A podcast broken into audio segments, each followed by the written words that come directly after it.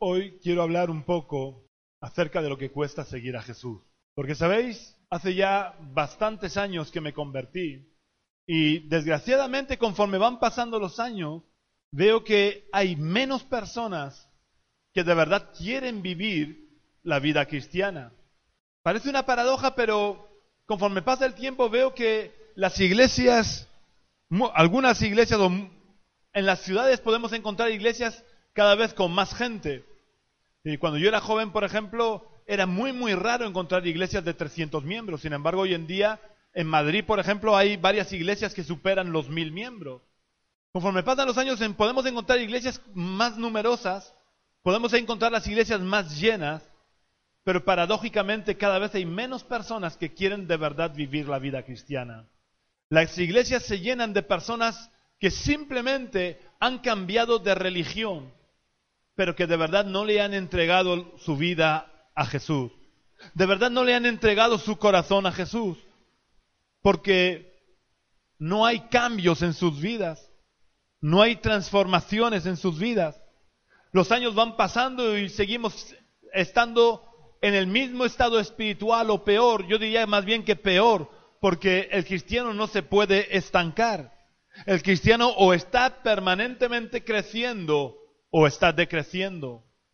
No hay término medio, no se puede en, en nuestra vida cristiana, no podemos nadar y guardar la ropa. O nos entregamos de verdad a Jesús o no somos cristianos.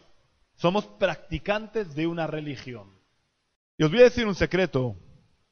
Jesús no vino a fundar ninguna religión. Él vino a transformar los corazones. Él vino a reinar en las vidas, no a fundar ninguna religión. Por eso ninguna religión te puede llevar al cielo. Ninguna religión te puede llevar a tener comunión con Dios.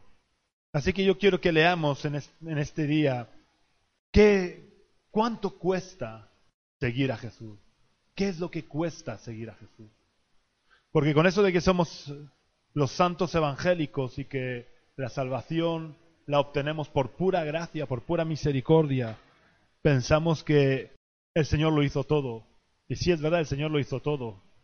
Pero el vivir la vida cristiana cuesta un precio que debemos de pagar. Y el Señor Jesús mismo lo dijo. Vamos a leer en el Evangelio de Lucas, capítulo 14, versículos 25 al 33. Lucas nos relata que grandes multitudes iban con él, con Jesús, y volviéndose les decía, si alguno viene a mí y no aborrece a su padre, madre, mujer, hijos, hermanos, hermanas, y hasta su propia vida, no puede ser mi discípulo.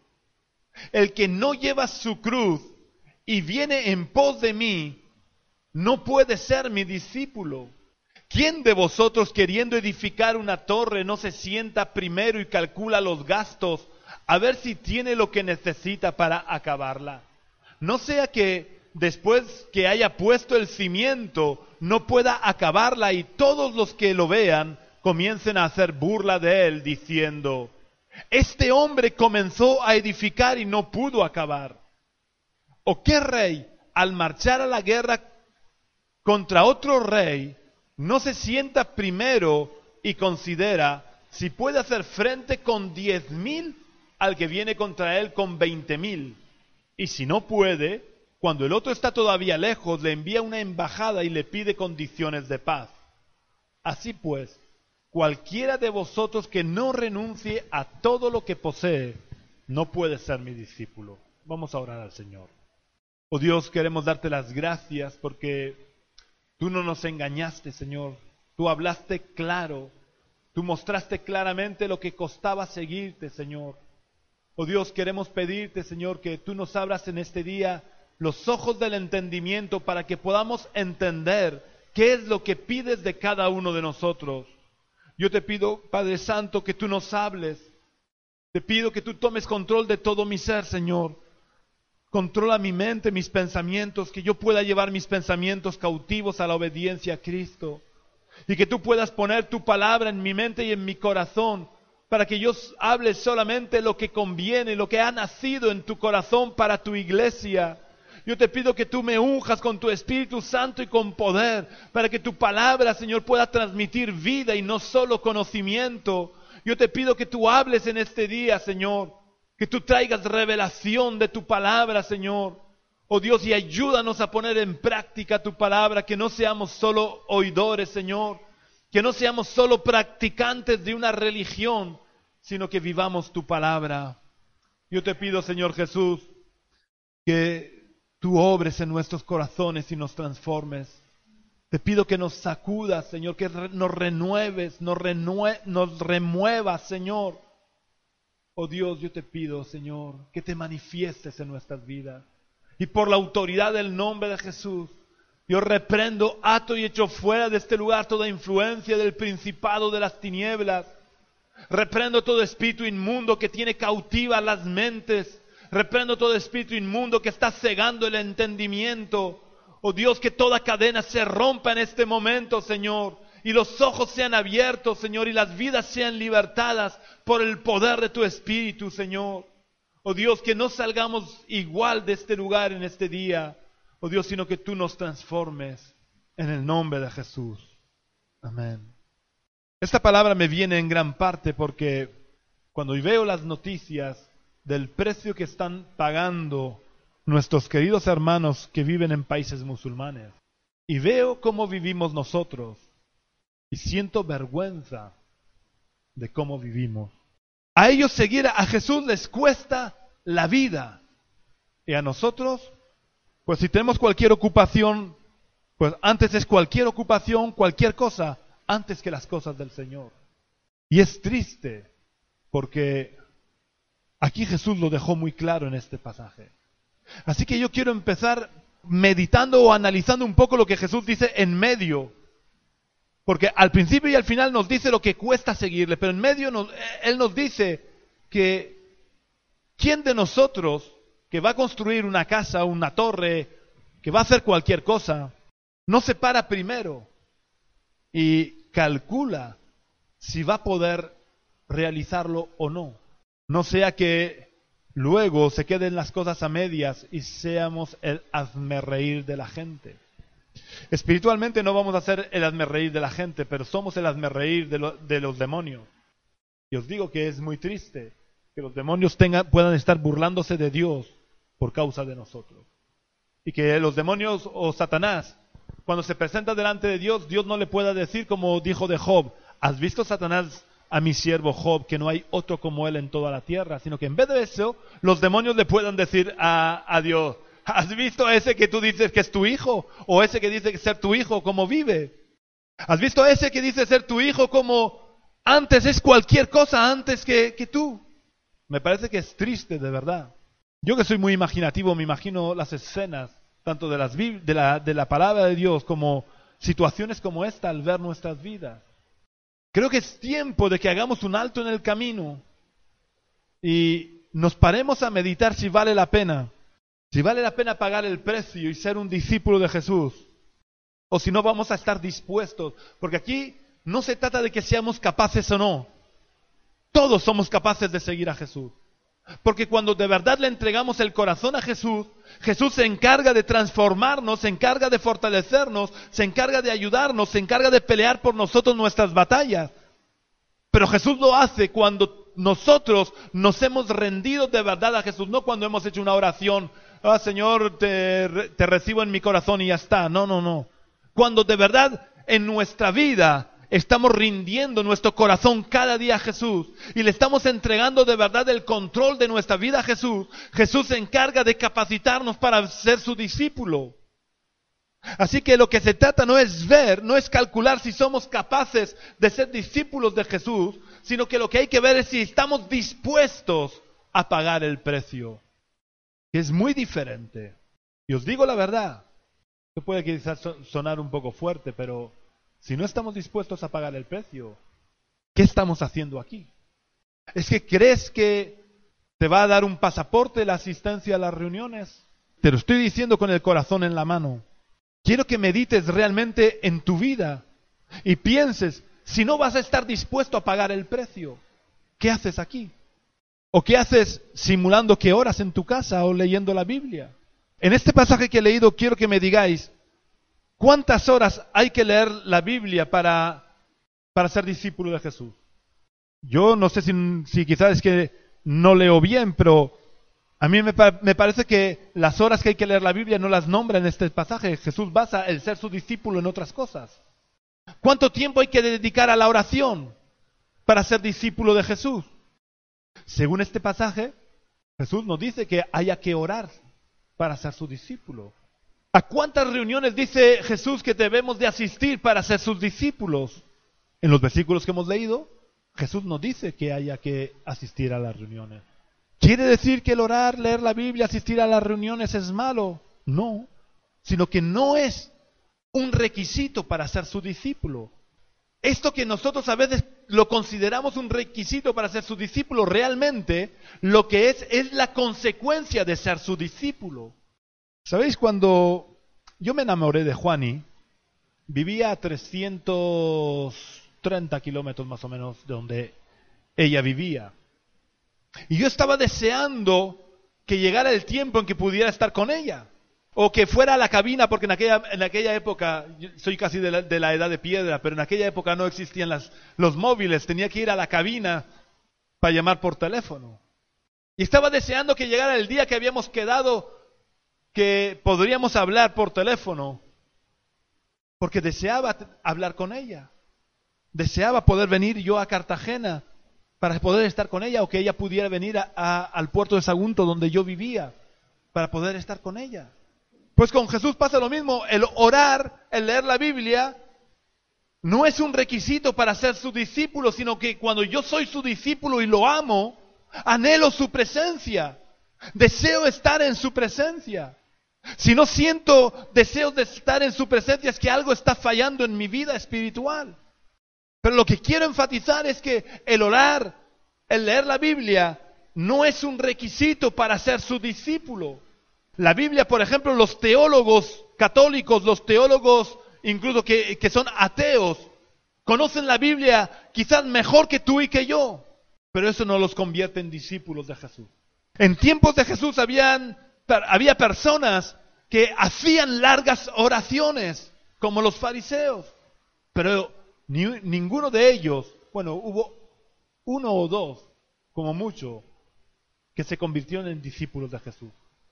Pero no se convirtió en discípulos de Jesús por hacer largas oraciones, sino por cumplir los otros requisitos que Jesús nombra en estos versículos. El hacer largas oraciones no es un requisito ni te convierte en discípulo de Jesús. El venir a la iglesia, el venir a las reuniones es necesario porque está establecido por Dios. Eh, lo podemos ver claramente en la carta a los hebreos que dice no dejando de congregarnos. Y siempre que digo que cito este pasaje me gusta insistir. El autor de los hebreos no dice los domingos. Siempre que la iglesia se reúne, siempre que la iglesia se congrega, es responsabilidad de cada hijo de Dios de reunirse en la iglesia.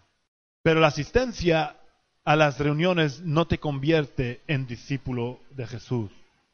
La asistencia es fundamental y deseada por los que ya son discípulos de Jesús. Pero la, asistencia no te convierte en discípulo de Jesús. Para ser discípulo de Jesús hay que haberle entregado el corazón a Jesús. Y entregar el corazón a Jesús, insisto, no es hacer una oración, Señor, te entrego mi corazón. Eso quizás podría ser la puerta podríamos llamarlo la puerta, pero no es eso. El entregarle el corazón a Jesús implica una rendición a Jesús. Una rendición sin condiciones. Tú no puedes ponerle a Dios las condiciones y decir, mira, yo voy a ser tu discípulo, pero voy a hacer esto, esto y esto porque me gusta hacerlo o cumples los requisitos establecidos por Dios o no eres su discípulo, aunque te llames cristiano, aunque te llames miembro de la iglesia, aunque te llames como quieras llamarte. Hay enviados de Satanás que se llaman cristianos también.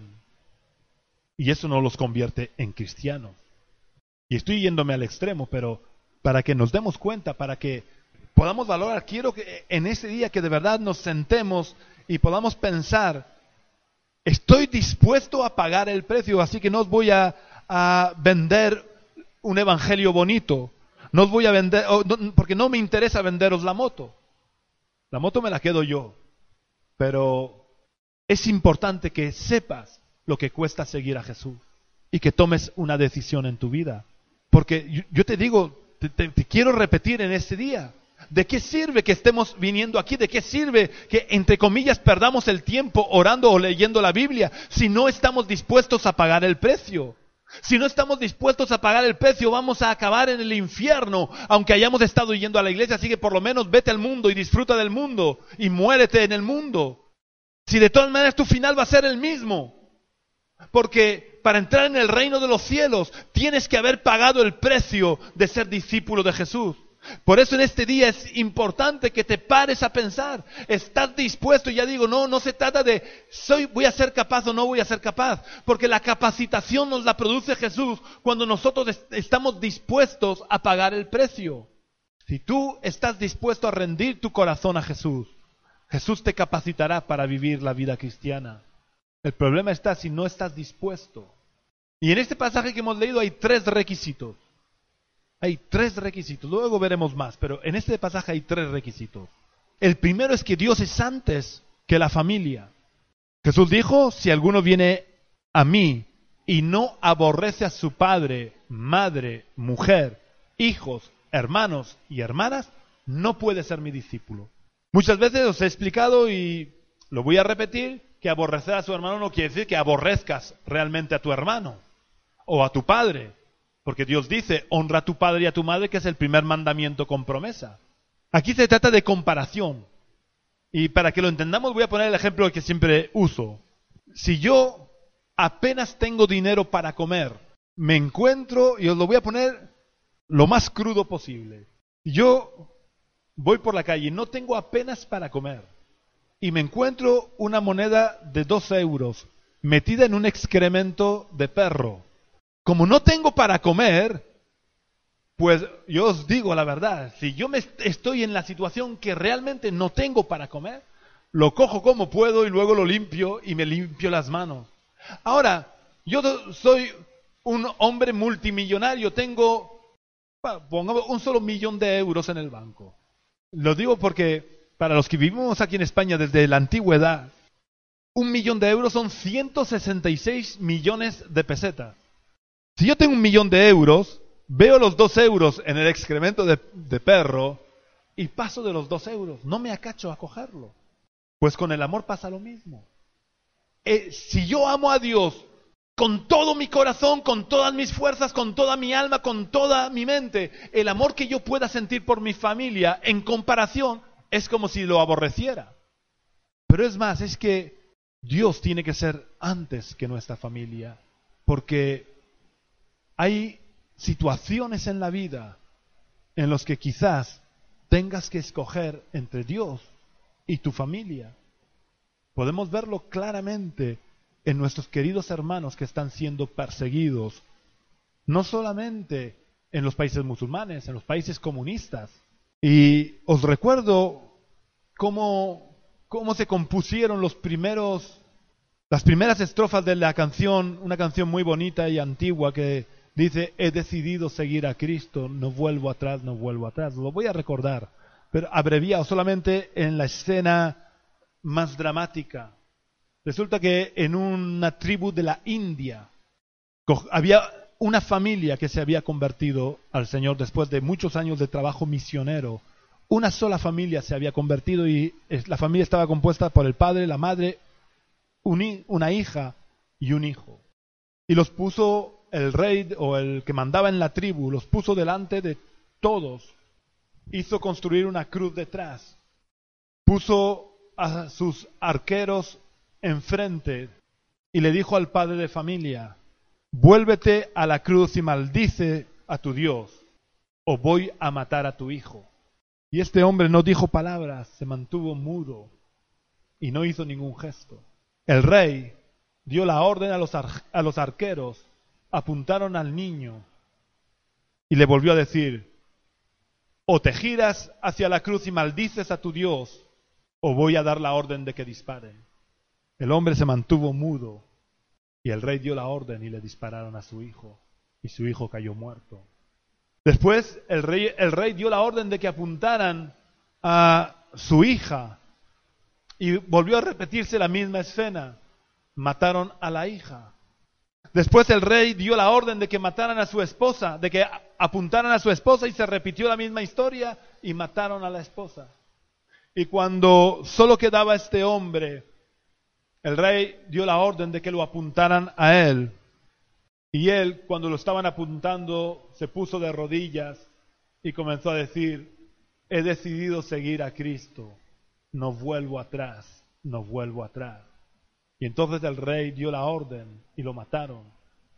Y en cuanto cayó muerto este hombre, el rey a grito se puso a decir, por favor traedme a alguien que pueda hablarme del Dios de este hombre, porque verdaderamente ese Dios tenía que ser real, porque si no es imposible que él haya podido ver cómo yo mataba a sus hijos sin decir ni una palabra.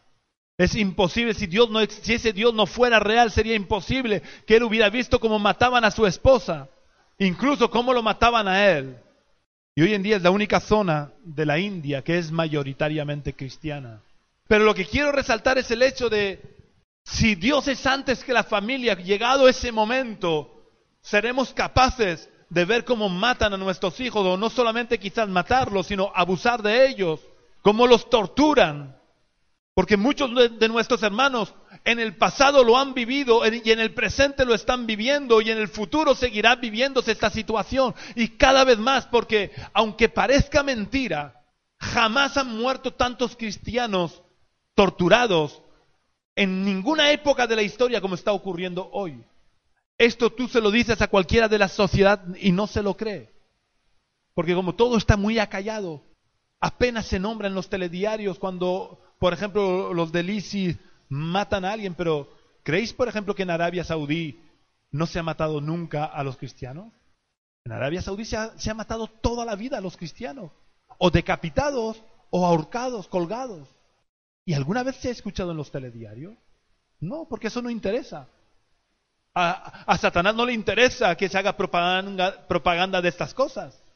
Hoy en día es la época de la historia en la que están muriendo más cristianos que en toda la historia. Y esto va a ir aumentando y tenemos que estar preparados. Por eso digo que es fundamental que nos paremos a pensar. Es, estamos dispuestos a pagar el precio.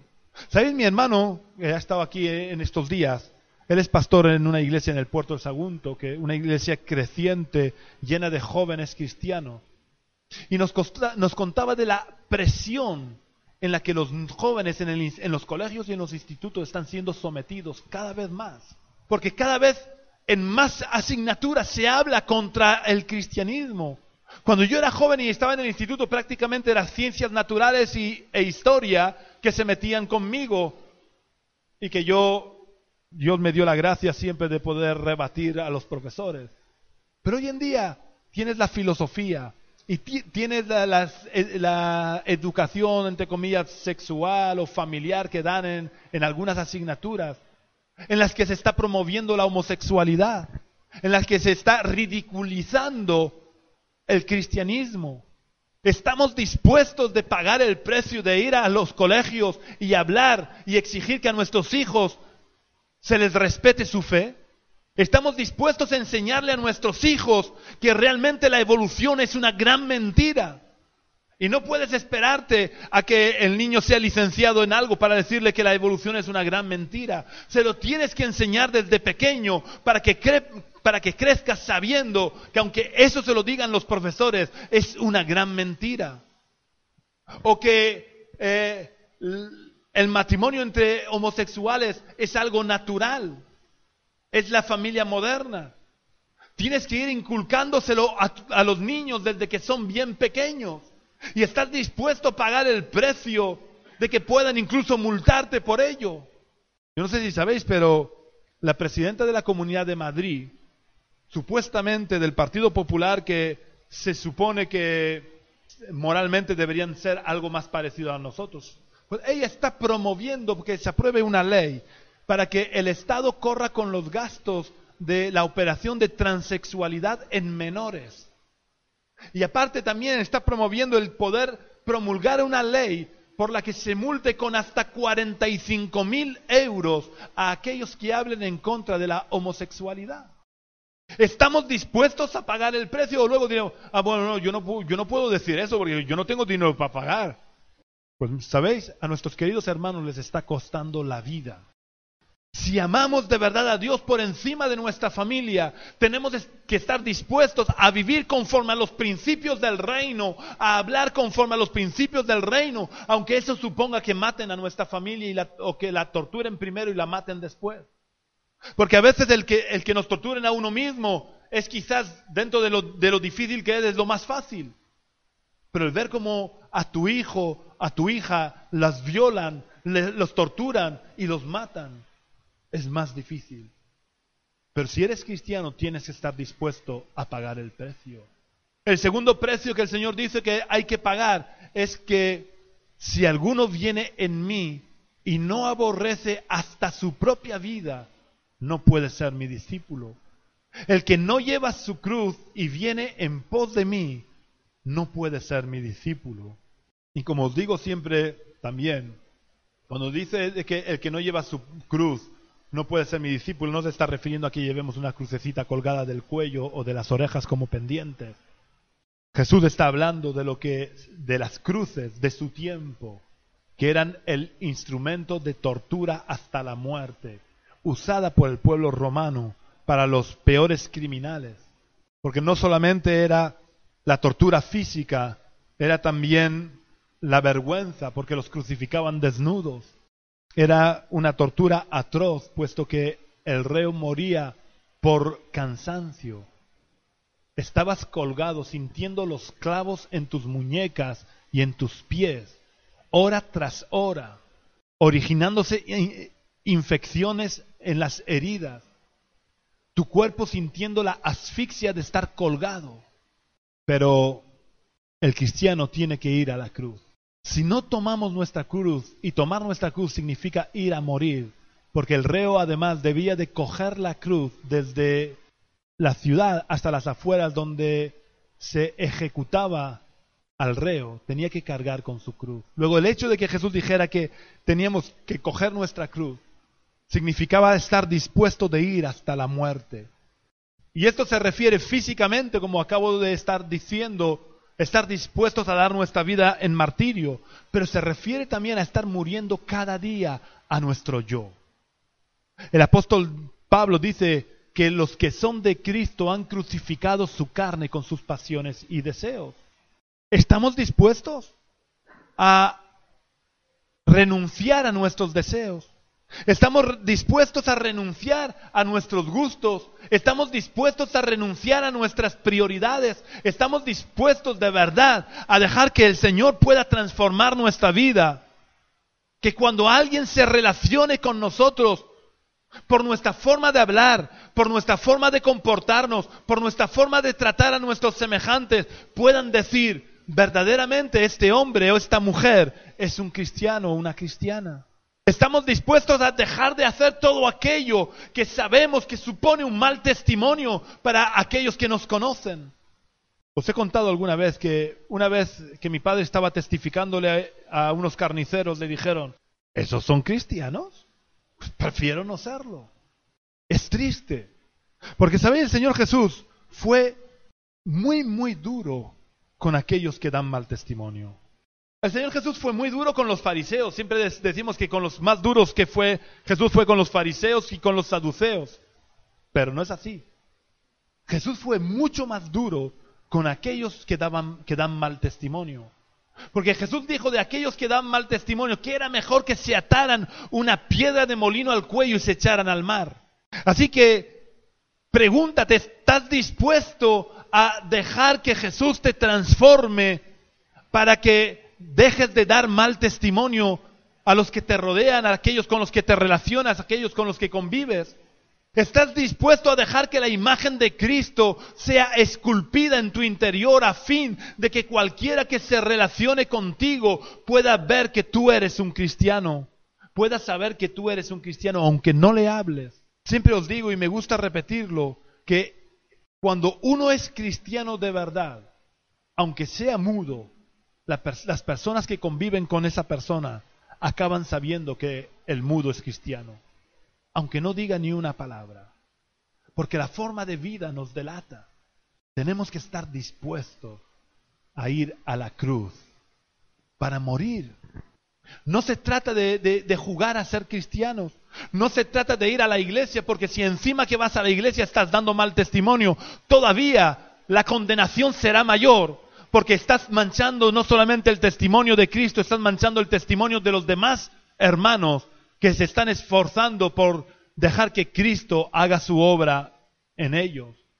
Porque estás manchando el testimonio de toda la iglesia. Cuando la gente ve que entras a la iglesia y luego vives como te da la gana, ¿estamos dispuestos a pagar el precio? Si no estamos dispuestos a pagar el precio, vuelvo a repetir, ¿qué hacemos aquí? Si yo voy a dar mal testimonio porque me gusta, para eso, ¿para qué vengo a la iglesia? porque voy a, voy a estar condenado. Porque el fin de aquel que se, echa una, se una piedra de molino al, cuello y se echa al mar, ¿sabéis cuál es el fin?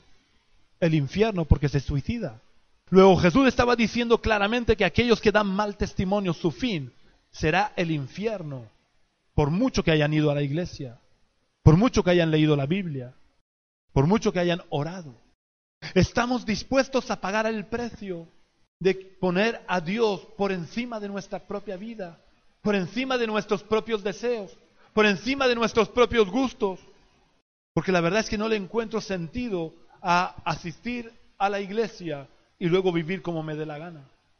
No le encuentro sentido, sinceramente os lo digo. Quizás es que soy un poco fanático, pero solamente los fanáticos entrarán en el reino de los cielos.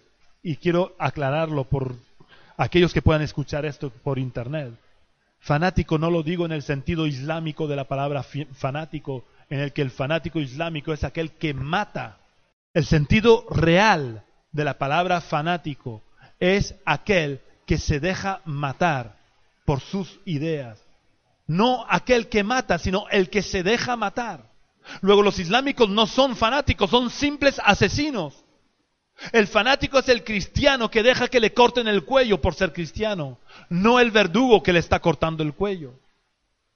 El verdugo que le está cortando el cuello solo es un asesino. Y nosotros somos llamados a dar nuestra vida por el Evangelio. Cuando el Señor Jesús dice, y me seréis testigos, esto se lo dice a sus discípulos antes de ascender a los cielos. La palabra griega que emplea es, y me seréis marturios de la que proviene la palabra mártires. Nosotros somos llamados a ser mártires, no solamente aquellos que mueren físicamente, sino tenemos que ser mártires porque muramos a nuestros deseos, a nuestras pasiones, por amor al Señor Jesús.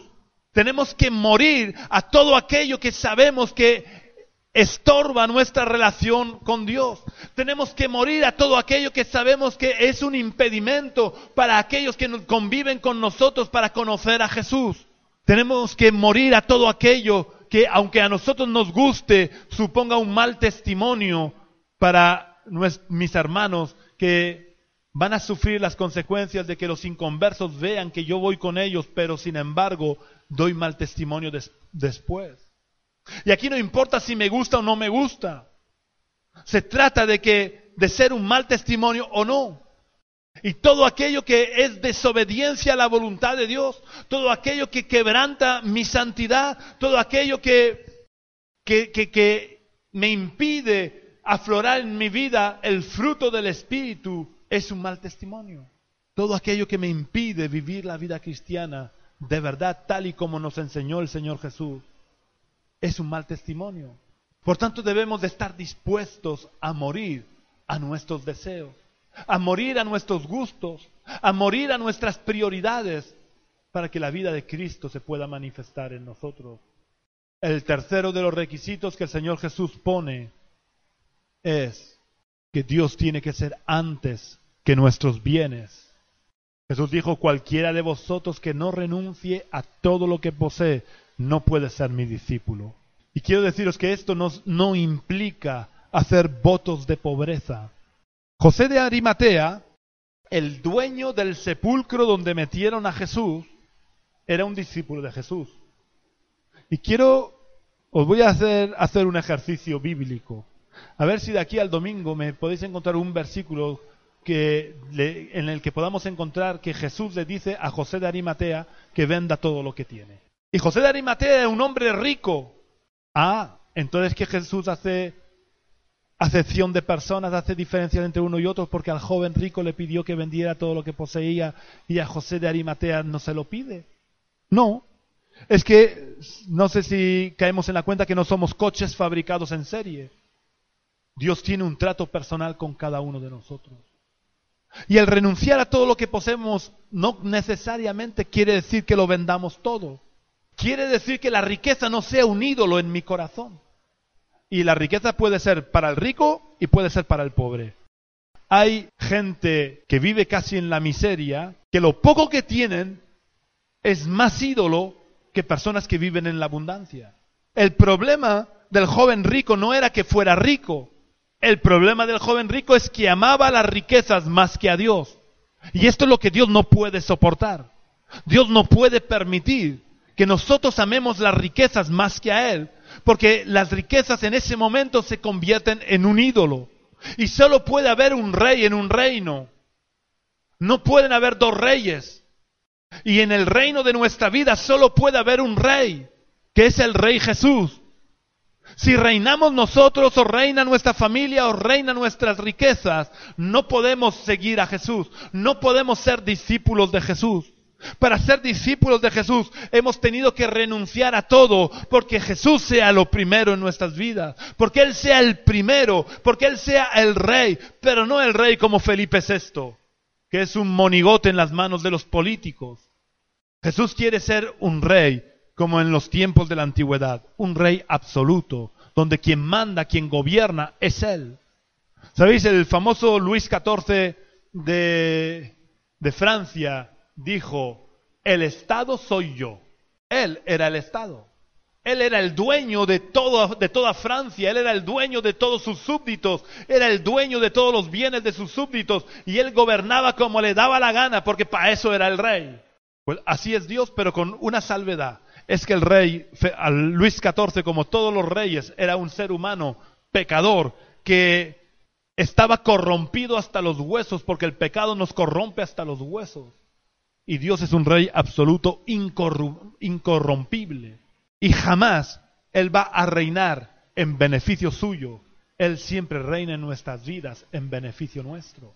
Dios quiere ser el rey de todo lo que tienes y de todo lo que eres, porque Él mejor que tú conoce tus necesidades. Esto quizás pueda parecer un poco raro, pero es así. Ni siquiera tú te conoces tan bien como Dios te conoce. Porque tú te conoces desde que tienes uso de razón, pero Dios te conoce desde antes de la fundación del, mundo. Antes de que Él creara los cielos y la tierra, ya te había conocido. Y por, por tanto conoce tus necesidades mucho mejor de lo que tú puedas conocerlas jamás. Por eso Él quiere ser el rey sobre tu vida, para poder gobernar tu vida y llevarte a la victoria poder llevarte al triunfo, poder llevarte a una vida abundante, poder llevarte a su reino. Pero Él tiene que ser el rey, no tus pensamientos, no tu voluntad, no tus deseos. Él tiene que ser el rey. Y cuando dice el que no renuncia a todo, no lo que posee no puede ser mi discípulo, está diciendo que lleguemos a entender que somos mayordomos de lo que poseemos. El mayordomo no es dueño de nada, pero lo administra todo. En las casas de estas antiguas, en las que había mayordomo, el mayordomo se encargaba de todas las cosas que habían en la casa. Él manejaba los bienes de la casa, manejaba el dinero de la casa, pero sabía que no lo podía manejar en beneficio propio, porque no era suyo.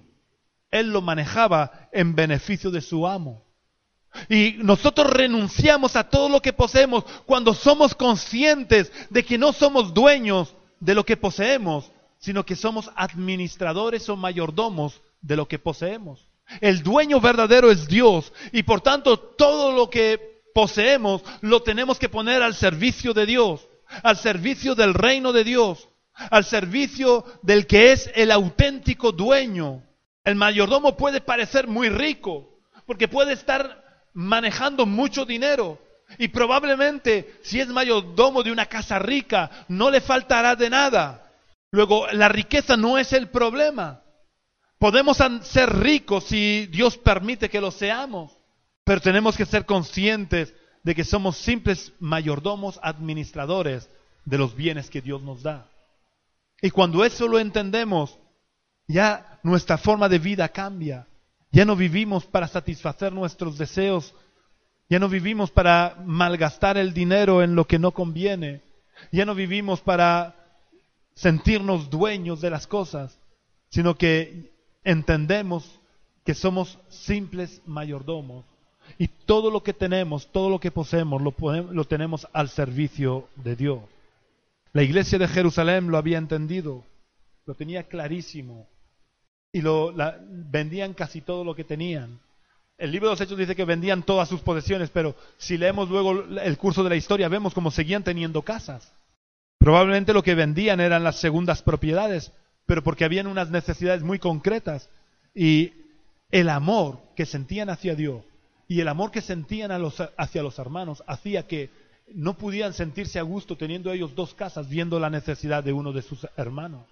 Es verdad que hoy en día han, habido muchos abusos y hoy en día por nuestra forma de vida evidentemente no podemos venderlo todo. Pero esto no es lo que el Señor está pidiendo de nosotros. Lo que el Señor pide de nosotros es que seamos conscientes de que somos mayordomos de lo que Él nos da. Somos mayordomos de los bienes que Él nos da.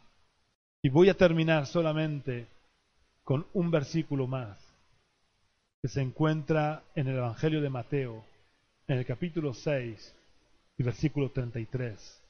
Mateo 6:33 dice, Buscad primeramente el reino de Dios y su justicia, y todas estas cosas os serán añadidas. Este es el precio para ser discípulo de Jesús. Buscar primeramente el reino de Dios y su justicia. Si Dios no es lo primero, verdaderamente lo primero en nuestras vidas, no podemos ser su discípulo. Que el Señor nos bendiga. Vamos a orar al Señor. Señor, queremos darte las gracias por tu palabra. Gracias, Señor, porque tú no nos engañas. Tú vienes de frente y nos dices claramente lo que, lo que cuesta seguirte. Yo te pido, Espíritu Santo, que tú puedas traer convicción de pecado y arrepentimiento. Yo te pido, Señor Jesús, por favor, que tú hables a nuestras vidas, que nos hagas entender tu palabra. Te pido, Espíritu Santo, que tú puedas sacar a luz delante de nuestros ojos las áreas que no te pertenecen todavía las cosas que practicamos que nos alejan de ti, que nos hacen dar mal testimonio.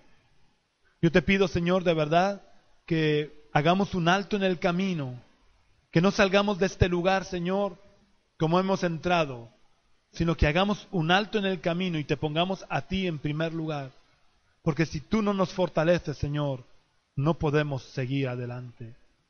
Yo te pido, Dios, que tú nos hables, te pido, Señor, que nos conviertas de verdad a ti, que nos ayudes a buscarte, que nos ayudes a llenarnos de ti, que nos ayudes a ponerte a ti en primer lugar en todas las áreas de nuestra vida, que tú reines, Señor, que tú seas el rey de nuestras vidas, Padre. Por favor, conviértenos a ti. Haz tu obra, Espíritu Santo, en nuestros corazones. Yo te pido que tú nos ministres, Señor. Te pido, Espíritu Santo, que tú desciendas y toques los corazones. Toca lo profundo de nuestras vidas, Señor. Ayúdanos a aborrecer lo que tú aborreces y a amar lo que tú amas. Ayúdanos, Señor, a no venir a la iglesia y ya está. Ayúdanos a entender que somos la iglesia y que como tus hijos que somos, tenemos que vivir dando ejemplo. Ayúdanos, Señor. Oh Dios, yo te pido que cuando salgamos de este lugar no salgamos de tu presencia, que vivamos en santidad para que tu presencia pueda estar en nosotros, Señor. Oh Dios, yo reprendo todo espíritu de mentira, de engaño que está tratando de impedir que podamos ver nuestra verdadera condición espiritual.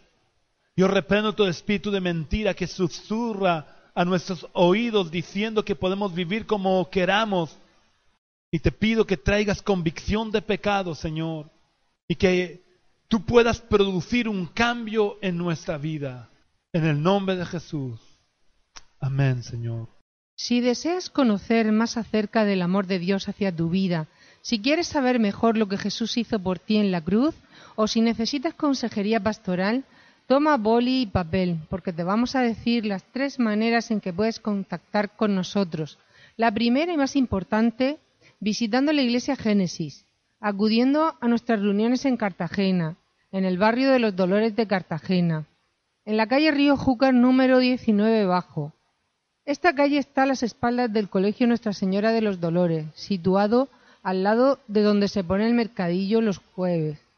Nuestra reunión principal es el domingo a las 11 de la mañana. Si quieres visitarnos, serás muy bienvenido.